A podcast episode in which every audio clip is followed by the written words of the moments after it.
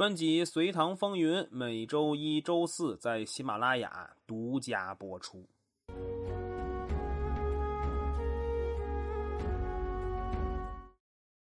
上一期咱们提到能人贺若弼实力坑队友的往事，如果呀按照正常剧情发展，那他呢应该是和袁雄一起抗击南陈的入侵，但远在长安的杨坚不放心呢，这天高丞相远的。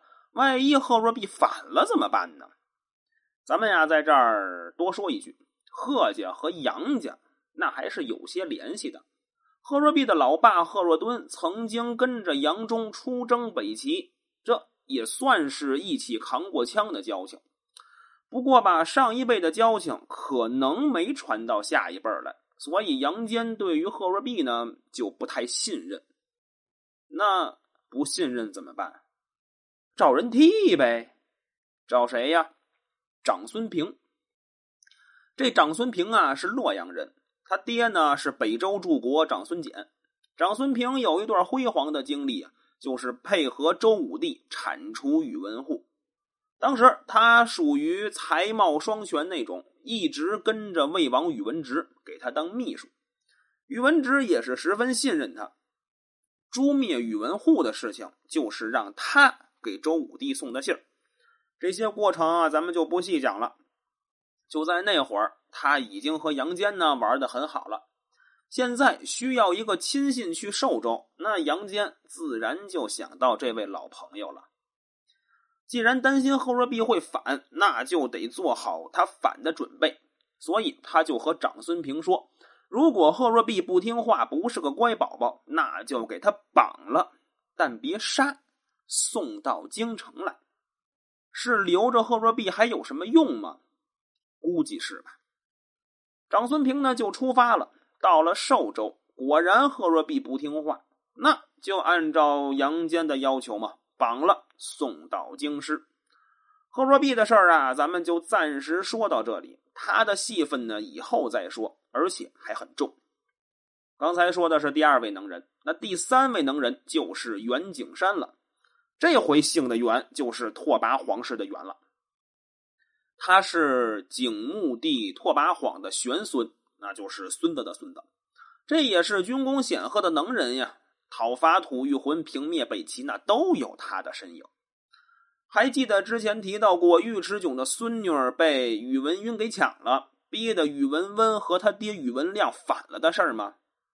当时提到有一个能人消灭了宇文亮的叛乱。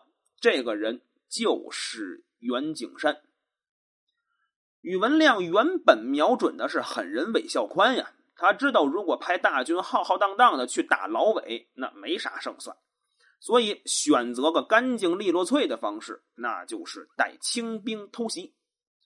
这个可是真的打了韦孝宽一个措手不及呀，确实来不及布阵列兵，没准备，那没办法，就跑吧。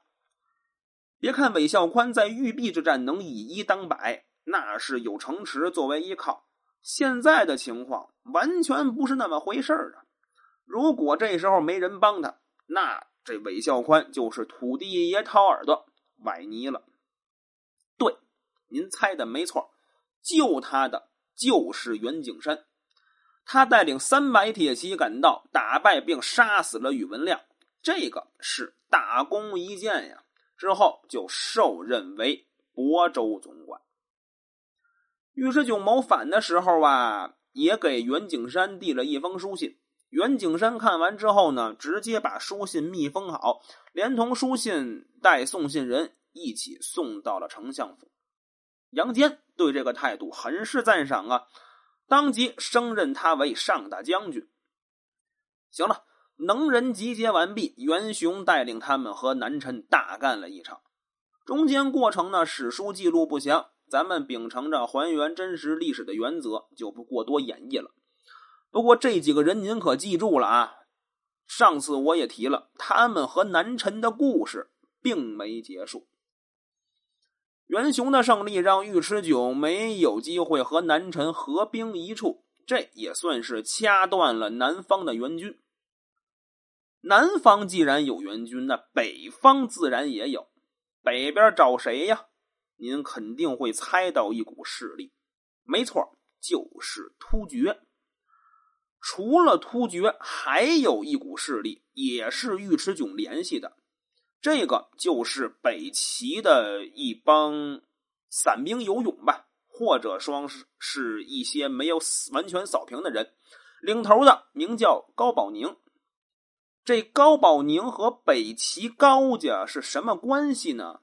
史书上没有具体说明，但是亲戚这问题确实不大。高纬当政的后期呢，这高保宁就负责镇守瀛州，大致就是现在辽宁朝阳一带。在当时，瀛州是少数民族杂居的地方啊，还是挺不好管理的。这高保宁啊，确实有点水平，把当地人呢治理的那是服服帖帖的。之前不是说高绍义投靠突厥，还当皇帝了吗？支持高绍义当皇帝的高保宁就算一个。高绍义。也不亏在这个难兄难弟，封他为丞相。中间的过程咱就不说了啊。别看高绍义之后被突厥扭送回了北周，但高保宁依旧坚挺啊。呃，坚挺可不太合适，就苟延残喘吧。人家一直在坚持。尉迟迥反叛，这股实力呢也得用上。虽然不是很强，但能让杨坚恶心一下也成啊。如果要是顺利的话，两家合兵一处，将打一方，那也是极美的事情。不过呀，尉迟迥的这种想法很快就破灭了。当时镇守边关的是于毅，这是坚定支持杨坚的人呀。他直接切断了尉迟迥与突厥的联系，北边来援兵的幻想也就破灭了。能合兵的。也就剩下在湖北的司马萧难和四川的王谦了，但这俩人合兵也挺困难。先说司马萧难吧，想要合兵，势必得通过安徽一带。当时的亳州刺史名叫贺若仪，这名字听着不陌生吧？他的侄子就是贺若弼。贺若仪是个文武全才，他并不搭理尉迟迥和司马萧难的叛乱。就往中间一横，打破两方人马想合兵的可能。当时的深州刺史，大概是现在的河南信阳一带。深州刺史李惠谋反嘛，贺若仪也就顺道给讨灭了。西南的王谦更没可能了，不仅没可能，而且还是最早被杀的。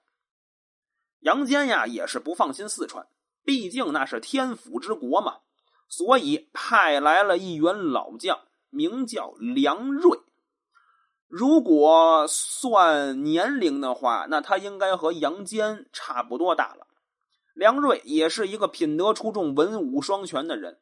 他的履历咱们就不多说了，还是来说说他到四川的事吧。梁瑞刚到汉中，就听说王谦造反、攻打剑阁的事情。这个时候，他的任命也改了。调整为行军元帅，带领行军总管于毅、达西长如等人去征讨王谦。这俩人都不是善茬啊。先说这于毅，这和咱们之前提到的镇守北方的于毅，那都是老于家的人。但镇守北方那个于毅呀，是非议的议。现在这个于毅呢，他是义气的义。他是之前提到的镇守北方的于毅的弟弟。呃，为了避免混乱，咱们就称他为小于义吧。达西长如也是一员虎将，您听这个姓儿达西，那没错，就是少数民族的姓氏。没错，这哥们儿也是鲜卑族的人。达西长如呢，也是一员虎将啊，战功赫赫。王谦这边，咱们就不花时间介绍了，咱们随着评判的过程，再随着给您讲吧。那先给您一个总体的概论啊，就是王谦这边的人都属于一种鸟，名叫采集。按照梁瑞的设想，顺着嘉陵江呢一路往南扫平王谦。王谦呀也是知道他的想法的，所以就派赵衍、李三王镇守通谷。梁瑞派张威攻打通谷。这张威呀是要相貌有相貌，要武力有武力。他呢就不费吹灰之力击破俩人把守的通谷，算是为平叛拔了个头筹吧。张威接下来呢，就一路向南进军开远龙门，可以说是顺风顺水。与张威的顺利不同，四川境内的一场战争那就没那么简单了。